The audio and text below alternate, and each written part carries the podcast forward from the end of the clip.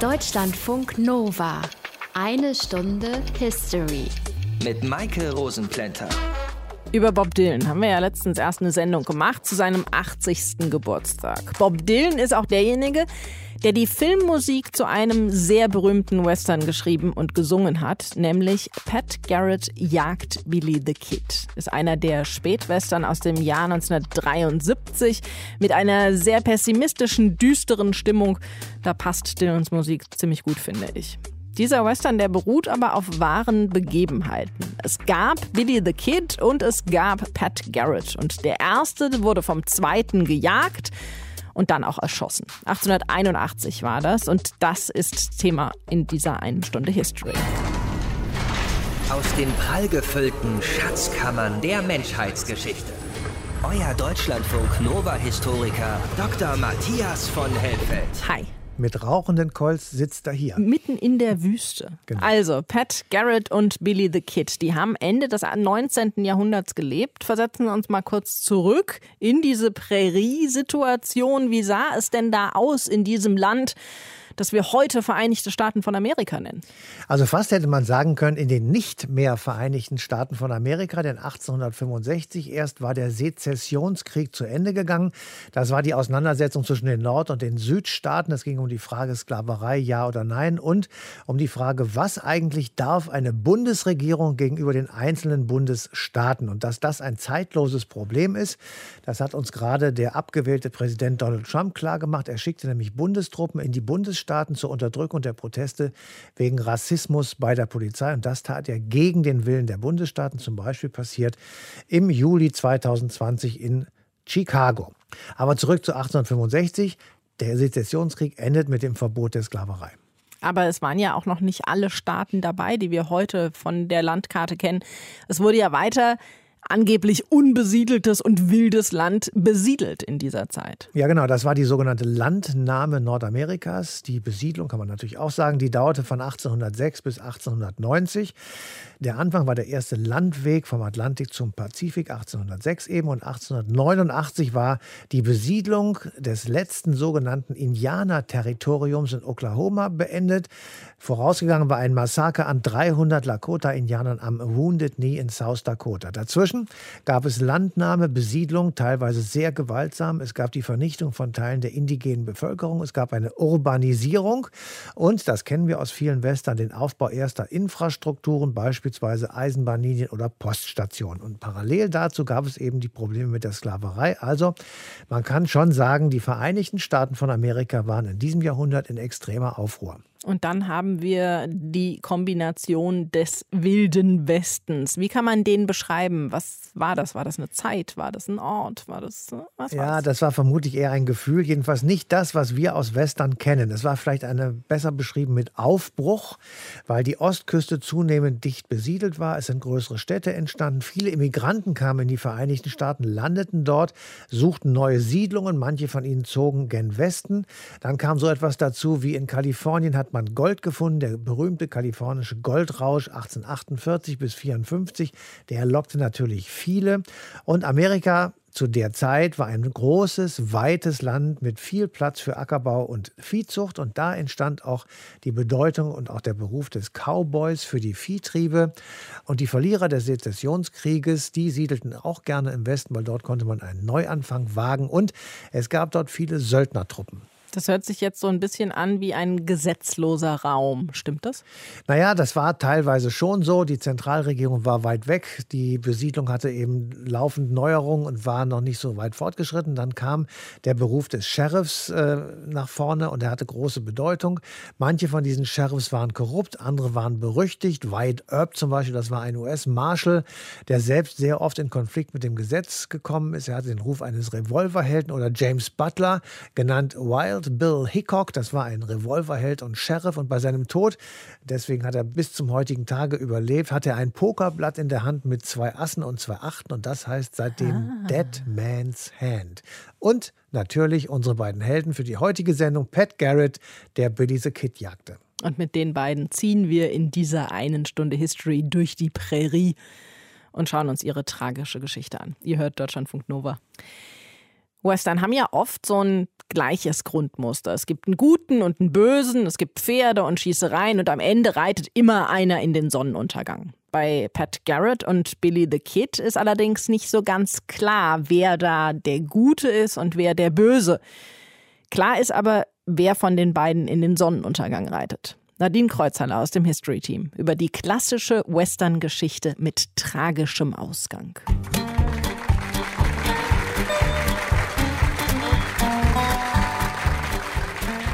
Billy the Kid und Pat Garrett, der Gangster und der Sheriff. Was hat uns diese Jagd in Atem gehalten? Und jetzt ist er mein Gast hier im Saloongespräch. Pat Garrett, Sheriff von Lincoln County, New Mexico.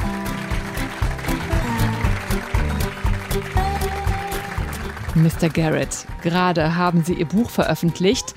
Das wahre Leben von Billy the Kid des berühmten Banditen des Südwestens. Nur Sie kennen also die wahre Geschichte? Ich kenne Billy noch aus meiner Zeit als Pferdepfleger. Hab ihn in einer Bar kennengelernt. William Henry McCarthy, so hieß er ja eigentlich richtig. Später nannte er sich William H. Bonney. Ah, Verstehe ich das richtig? Sie waren also Freunde? Freunde, naja, der Kerl war ein Bandit. Hat schon mit zwölf den ersten Typen erstochen. Bei einer Kneipenschlägerei. Jemand hat auf der Straße seine Mutter beleidigt, und auf die ließ Billy nichts kommen. Billy liebte und verehrte seine Mutter, und sein ganzes späteres Verbrecherleben war von tiefer Hingabe und Achtung vor guten Frauen geprägt, die zweifellos von seiner Bewunderung für sie herrührten. Naja, jedenfalls, jetzt war er ein Mörder und ging hinaus in die Nacht, ein Ausgestoßener und ein Flüchtiger.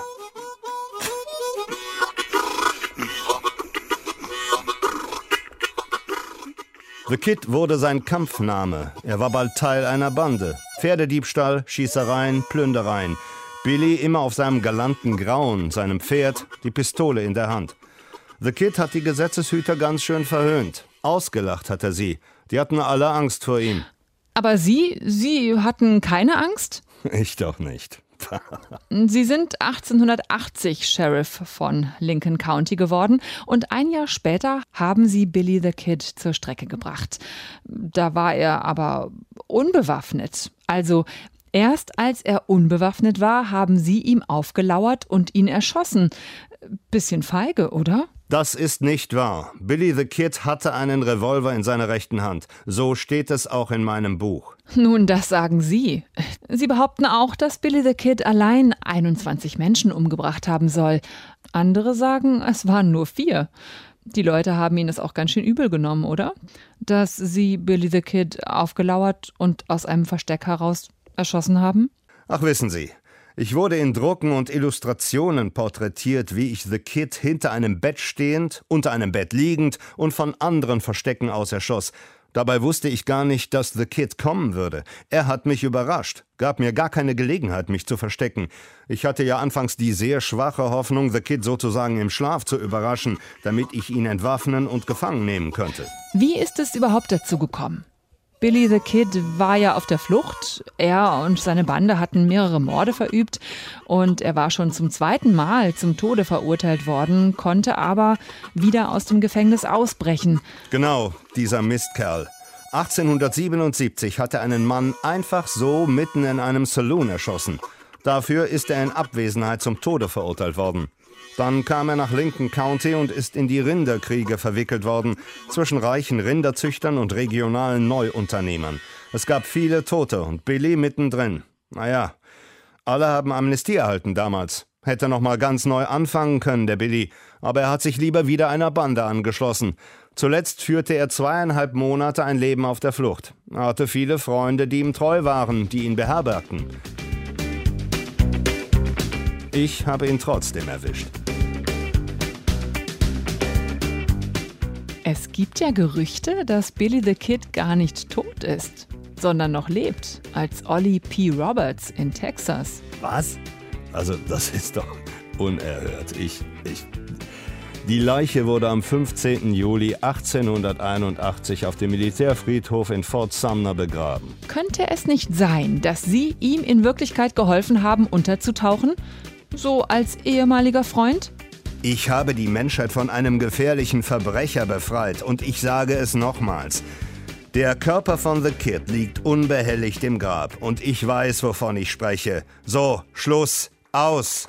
Pat Garrett, meine Damen und Herren, Sheriff von Lincoln County, New Mexico.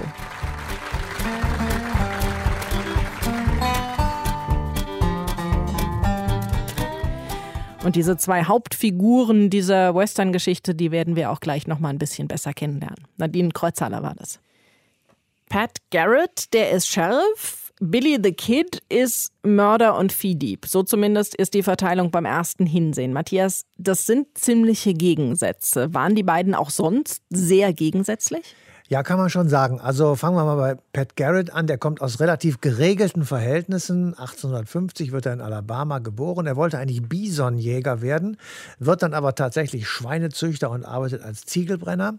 Billy the Kid wird als Henry McCarthy neun Jahre später, also 1859, geboren, vermutlich in Indiana.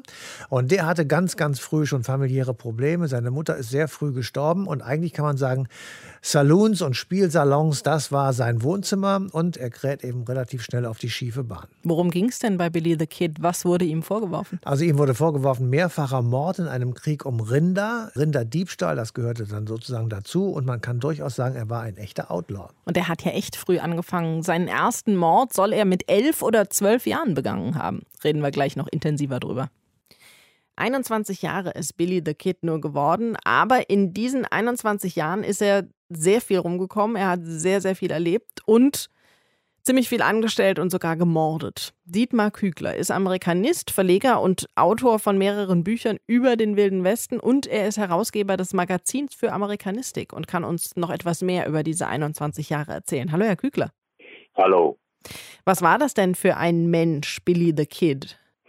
Also wenn man das rein juristisch sieht, war er ein Mörder und er war ein Kleinkrimineller.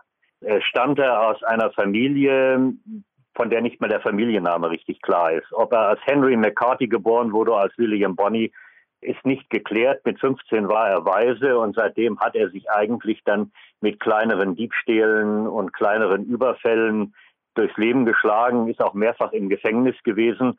Und dann landete er irgendwann in New Mexico und wurde in der Cowboy-Mannschaft äh, von einem kleinen Rancher namens Tasso aufgenommen und die war verwickelt in einen ja blutigen und sehr erbitterten Krieg mit einer Handelsorganisation, dem sogenannten Santa Fe Ring, der äh, ein Handels- und Wirtschaftsmonopol im Lincoln County aufbauen wollte, gegen das der Rancher, der Arbeitgeber von Billy the Kid, Tunstall, äh, opponierte. Und dort kam es dann zu blutigen Kämpfen. Und er wurde dann gejagt, weil er ein Kleinkrimineller und ein Mörder war? Er wurde gejagt, genau genommen, weil er ein Mörder war. Aber das macht die Sache ein bisschen zu einfach, weil das Problem war natürlich dieser Lincoln County Krieg involvierte sehr viele hochrangige Leute in New Mexico. Und äh, Billy the Kid hatte sich vorher mit äh, dem Gouverneur von New Mexico getroffen und sich als Kronzeuge zur Verfügung gestellt, um der Todesstrafe zu entgehen, nachdem er den Sheriff des Lincoln County erschossen hatte. Und damit wurde er gefährlich, weil er kannte die Leute alle, die hinter diesem äh, Wirtschaftskrieg standen und äh, hätte also deren Namen öffentlich machen können. Und dann gab es ja auch noch seinen Gegenspieler, Pat Garrett. Das war ein Sheriff. Ja. Der war Sheriff und über den werden auch immer sehr viele Legenden verbreitet.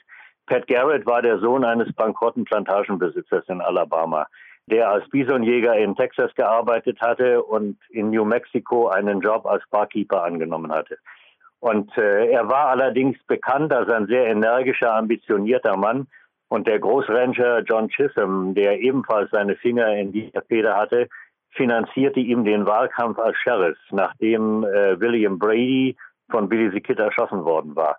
Und Garrett hat im Grunde nur seine Pflicht getan.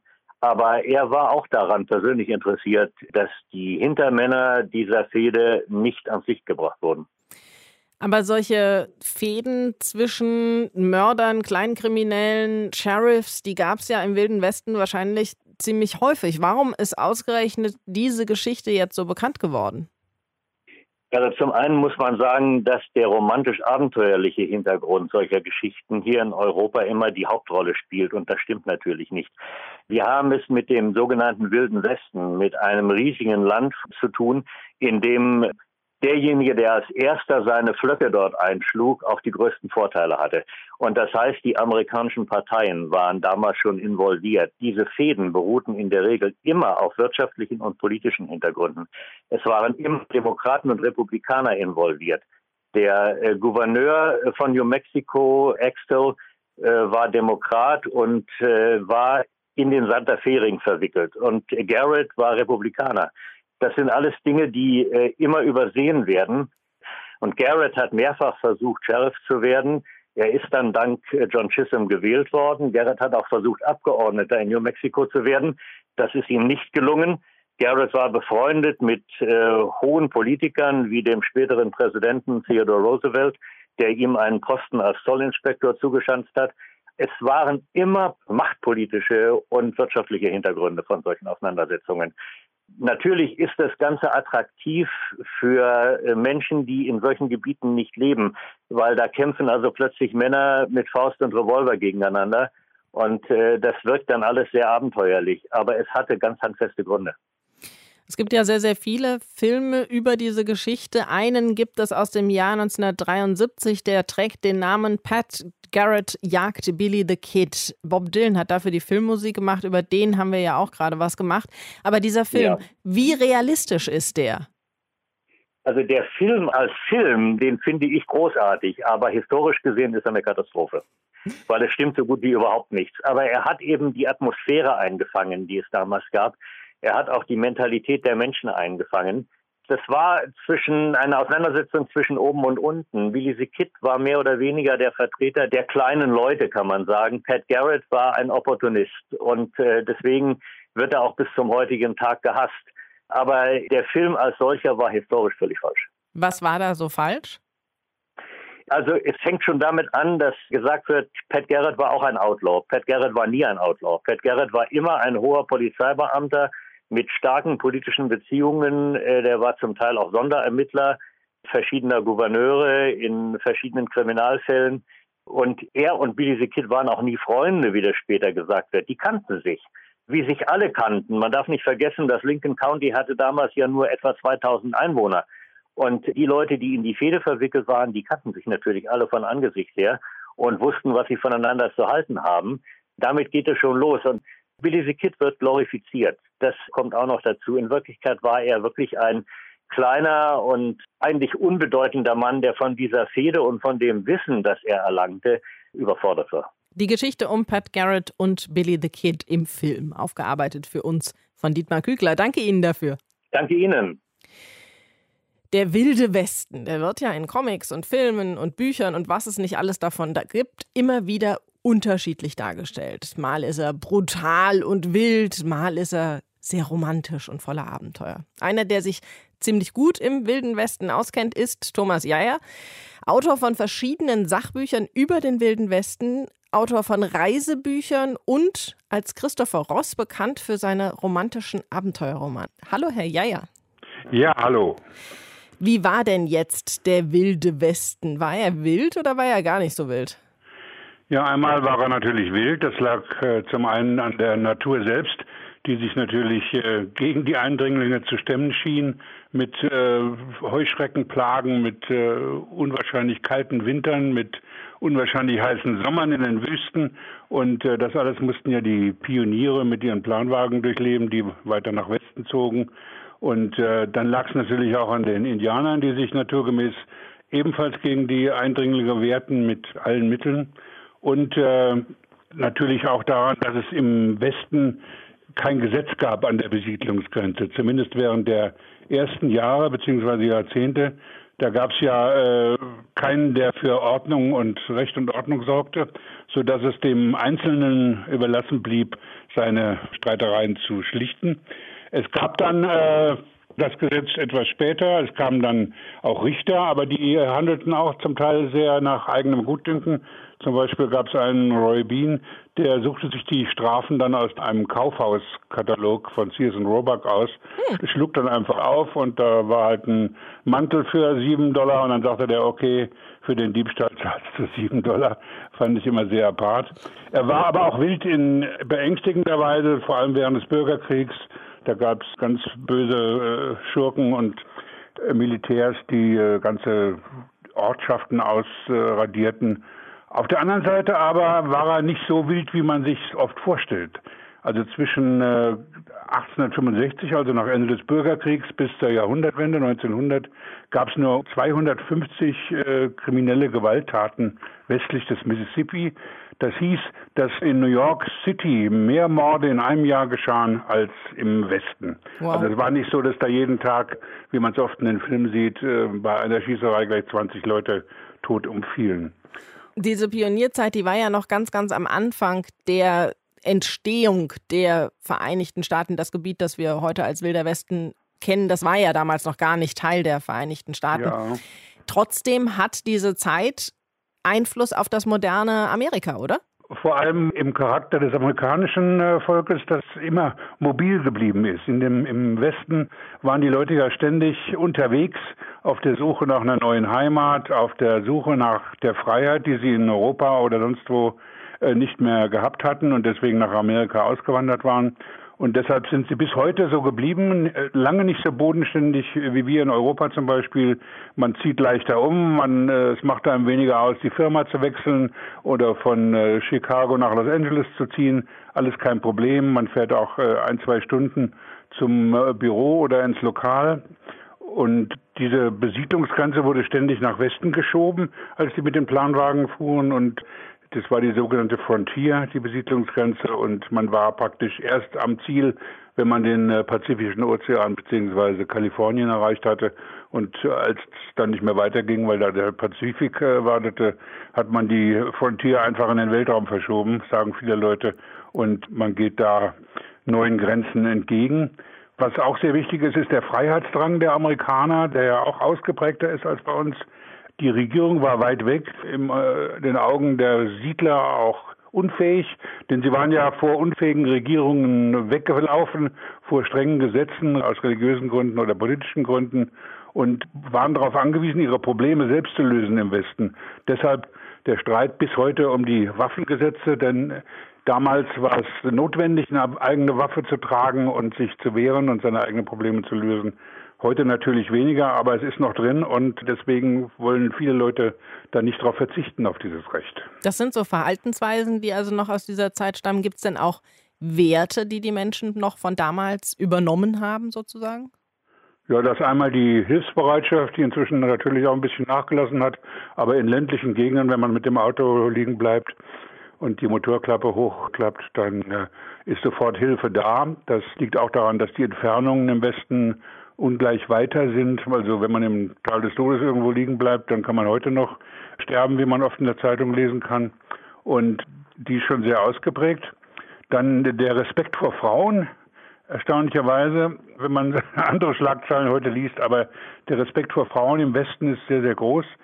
Denn äh, im Westen damals war der Frauenanteil naturgemäß sehr gering. Sie hatten natürlich auch nicht so viel zu sagen.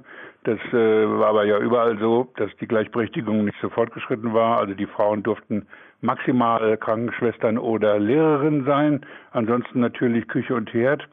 Aber der Respekt war dennoch groß in der ganzen viktorianischen Zeit.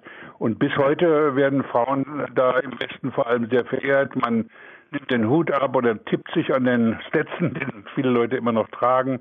Und viele Männer stehen auch noch auf, wenn eine Frau den Raum betritt. Das sind so kleine Dinge natürlich auch. Der äh, Code of the West, wie sich das damals nannte, also dass Ehre ein großes Thema war.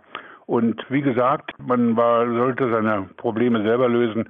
Das Individuum war praktisch wichtiger als der Staat, der weit entfernt in Washington war. Aber Sie sagen trotzdem, diese Werte und diese Verhaltensweisen haben sich im Westen erhalten. Das heißt, auch heute gibt es noch eine Unterscheidung zwischen dem Westen der USA und ja, dem Osten? Ja, mit Sicherheit. Äh, man braucht sich im Grunde nur die Wahlergebnisse anzuschauen. An den beiden Küsten gibt man sich liberaler, also an der Ostküste und an der Westküste in Kalifornien und in gewisser Weise auch europäischer in Anführungszeichen, währenddessen man in Nebraska oder äh, in Utah oder Wyoming, da lebt man noch eher im alten Westen als woanders. Also da haben sich dann doch viele konservative Werte noch gehalten, die so in kleinen Dingen zeigen, die sich beim Barbecue sitzen die Männer mal auf einem Haufen und die Frauen sind in der Küche und bereiten den Salat zu. Ich war mal auf so einem Barbecue und habe mich dann zu den Frauen gesellt, weil ich irgendwas besprechen wollte. Und dann wird man dann schon komisch angesehen. Ne? Also man muss dann schon gewisse Rituale und so weiter einhalten. Sagt Thomas Jaja. Er hat uns mal ein etwas realistischeres Bild vom Wilden Westen gemalt. Danke Ihnen dafür. Bitte, bitte. Der klassische Western ist ja in den beteiligten Elementen ziemlich festgelegt, Matthias. Und die Hauptakteure, wie zum Beispiel eben Billy the Kid und viele andere Gestalten des 19. Jahrhunderts, um die ist fast so eine Art Mythos entstanden, oder? Ja, das kann man sagen. Und zwar ein Mythos, würde ich mal sagen, in zweierlei Hinsicht. Zum einen natürlich nach innen, also innerhalb der Vereinigten Staaten von Amerika. Daraus entwickelte sich nämlich so etwas wie ein Selbstverständnis, wie dieses Land eigentlich entstanden ist. Und dadurch konnte man sehr schön ausblenden die Schrecken dieser Zeit, nämlich die Bekämpfung und Vernichtung der indigenen Bevölkerung. Ohne diese Vernichtung hätte die Besiedlung ja gar nicht stattfinden können. Und auch nach außen hat es natürlich einen Mythos gegeben. Wir haben das zum Beispiel über Karl May und über andere Western-Geschichten kennengelernt kennengelernt, den Mythos USA. Und wir haben das auch gut gefunden. Wir haben es schätzen gelernt. Und dabei ist aber tatsächlich ein falsches Bild von den USA entstanden. Und mit diesen Filmen, mit diesen Geschichten kamen Schauspieler, die damit eben auch berühmt wurden. Kevin Costner wird immer mit Der mit dem Wolf tanzt verbunden sein. Und zumindest hier in Deutschland Pierre Brice mit Winnetou. Welchen Anteil haben diese Schauspieler denn an der Mythenbildung? Also für mich würde ich mal sagen, einen überragend großen. Ich glaube auch, dass es tatsächlich so ist. In den 50er, 60er und 70er Jahren waren eben die Helden aus den Western für viele Jugendliche in aller Welt eben auch die absoluten Helden.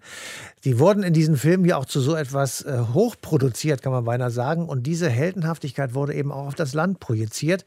Und damit entsteht der Mythos Amerika. Das war sozusagen das Ziel und das Land der Träume. Und in einer Zeit nach dem Zweiten Weltkrieg war dieser Mythos natürlich besonders gewünscht gewünscht. Er war eine Sehnsucht nach Ordnung, nach Stärke und eben auch nach klaren Regeln, die zum Beispiel Pat Garrett durchgesetzt hat. Und warum gerade die Geschichte von Billy the Kid und Pat Garrett so oft verfilmt wurde, das klären wir gleich in dieser einen Stunde History. Fiktion und Realität. Manchmal passen diese zwei ganz gut übereinander, manchmal auch einfach und schlicht gar nicht. Und genauso ist es ja auch bei vielen Western und anderen Geschichten über den Wilden Westen. Sprechen wir darüber mit Alexander Emmerich. Er ist Experte für die Geschichte der USA und des Wilden Westens und hat dazu auch mehrere Bücher geschrieben. Hallo, Herr Emmerich. Hallo, ich grüße Sie. Von Billy the Kid gibt es ja im Grunde nur zwei Darstellungsweisen. Er ist entweder Revolverheld oder Opfer. Wieso ist ausgerechnet um seine Figur so ein Mythos entstanden? Also Billy the Kid wird eben als guter oder als böser dargestellt, entweder eben als Verteidiger von Recht und Gerechtigkeit oder eben als kaltblütiger Mörder. Und beide Perspektiven sind ja ganz klar in die Lager Schwarz und Weiß, Gut und Böse zu unterteilen. Und diese eignen sich eben wunderbar, um sie als Geschichten zu erzählen, entweder als Mund-zu-Mund-Propaganda im 19. Jahrhundert oder eben später in der Filmindustrie. Filmindustrie ist ein gutes Stichwort. Filme über Billy the Kid gibt es viele. Oftmals wurden die dann mit Musik ausgestattet von sehr prominenten Künstlern. Bob Dylan hat zum Beispiel Filmmusik gemacht und Billy Joel. Wieso haben diese prominenten Künstler ausgerechnet Musik für einen Film über Billy the Kid gemacht? Also es liegt natürlich darin begründet, wie ähm, jeweils zeitgenössisch Billy the Kid und auch die entsprechenden Filme wahrgenommen wurden. In Western ist natürlich auch immer äh, Freiheit und Ungebundenheit ein großes Thema. Und das passt natürlich wunderbar auch zur Musik von Bob Dylan in den 60er und 70er Jahren, die den Film Pat Garrett jagt Billy the Kid beispielsweise wunderbar untermalt. Freiheit, Ungebundenheit, das sind ja fast schon romantische Vorstellungen vom Wilden Westen. Warum wurde der Wilde Westen denn so romantisiert? Also die Romantisierung beginnt eigentlich schon im 19. Jahrhundert, also im Grunde genommen gleich nach dem Ende der sehr blutigen Kriege gegen die Native Americans, in erster Gestalt durch Buffalo Bill, mit seiner Wild West Show eben durch die Vereinigten Staaten und später auch durch Europa tourte und ähm, Heldengeschichten aus dieser Zeit aufführte. Also er hat sich selbst immer da ähm, in die Rolle des unbezwingbaren Westernhelden äh, stilisiert und äh, hat damit natürlich ein großes Publikum angesprochen. Der zweite Punkt ist natürlich, dass diese vermeintliche, in Anführungsstrichen, Eroberung des Wilden Westens ein amerikanischer Erfolgsmythos ist, der im Grunde bis heute in die Gesellschaft reinwirkt. Ne? Also man hat dieses Land urbar gemacht, das ist ein nahezu biblischer Auftrag gewesen. Man hat es auch in Anführungszeichen zivilisiert. Darauf ist man stolz. Die damit verbundenen Fragen und Konflikten wurden eigentlich erst im 20. Jahrhundert dann besprochen. Ein weiterer Aspekt ist beispielsweise die äh, Weltausstellung von Chicago Ende des 19. Jahrhunderts, wo also nur wenige Jahre im Grunde genommen nach äh, Wounded Knee, bei der die neuen Staaten oder die neuen Territorien im Westen, die noch gar keine Staaten waren, zum ersten Mal Gelegenheit hatten, sich einem großen Publikum vorzustellen und das natürlich auch getan haben, um Touristen anzulocken, die von der Landschaft und der Natur also auch gestützt von der Idee des amerikanischen Nationalparks, angezogen waren. Was in all diesen Geschichten und Filmen und Erzählungen eben nicht erzählt wird, ist, Sie haben es eben schon angesprochen, wie blutig mit der indigenen Bevölkerung umgegangen wurde. Warum wird das so hartnäckig geleugnet bzw. ausgeblendet? Also im Grunde muss man es so betrachten, dass eben gleich nach dem Ende des Wilden Westens die Filmindustrie in Kalifornien, also auch im Westen entstand und die Eroberung des Landes eben als nationale Leistung gefeiert wurde. Also nicht nur im Film, auch in der Malerei und der Literatur und eben im Film und für die Filmindustrie interessante Stoffe und ein interessantes ja, Setting geboten hat für eine junge Gesellschaft und eine junge Nation. Also die Western sind für Amerikaner etwas anderes als für uns. Für uns sind es Geschichten, die auf einem anderen Kontinent zu einer anderen Zeit spielten, für die Amerikaner sind sie aber essentieller Bestandteil des eigenen Selbstverständnisses. Und das änderte sich erst in den 1960er Jahren im Zuge des Civil Rights Movements. Denn in dieser Zeit bekamen diese amerikanischen Erfolgsmythen Risse und wurden sowohl öffentlich wie politisch auch hinterfragt. Allerdings konzentrierte man sich dabei hauptsächlich auf die Thematik um die African Americans und die Überwindung der Sklaverei, was sich in dieser Zeit dann wiederum in Kunst und Kultur und auch im Film eben niederschlug. Die Native Americans hatten dabei bis heute keine große Lobby und eben auch keine großen Geschichtenerzähler, die die Geschichte des 19. Jahrhunderts und auch des 18. Jahrhunderts aus ihrer Perspektive, nämlich mit dem Blick auf Verdrängung, Landverlust, schildern würden. Ist denn der wilde Westen heute noch in den USA zu spüren? Also ich würde sagen, ja. Die USA unterscheiden sich ja beinahe von Staat zu Staat oder zumindest von äh, Region zu Region deutlich. Beispielsweise bei einer Reise nach Florida würde man im Vergleich zu einer Reise nach Wyoming oder Utah andere Dinge sehen und erleben und eben den Westen nicht spüren. Aber in den Gebieten, die man als wilder Westen bezeichnen würde, hat man schon als Europäer, würde ich sagen, das Gefühl von Freiheit und Abenteuer, das natürlich aber auch von den Filmen des 20. Jahrhunderts geprägt ist. Dieser Westen ist zwar heute vermessen, das Land aufgekauft, aber nach wie vor sehr, sehr dünn besiedelt. Und als Tourist hat man zumindest das Gefühl, fern der Zivilisation zu sein, auch wenn es natürlich ein Trugschluss ist. Ne? Aber so wild wie im 19. Jahrhundert, das heißt wild auch im Sinne von wenig Gesetzeshüter, wenig Infrastruktur, ist der Wilde Westen natürlich heute nicht mehr.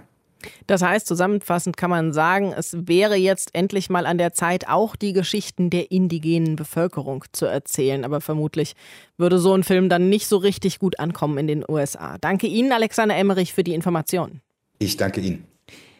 Unsere Zeit des Showdowns ist gekommen, Matthias. 2019, da hat es wieder einen Film über Billy the Kid gegeben. The Kid heißt der, aber so richtig viel Aufmerksamkeit hat der ja nicht bekommen und auch so generell.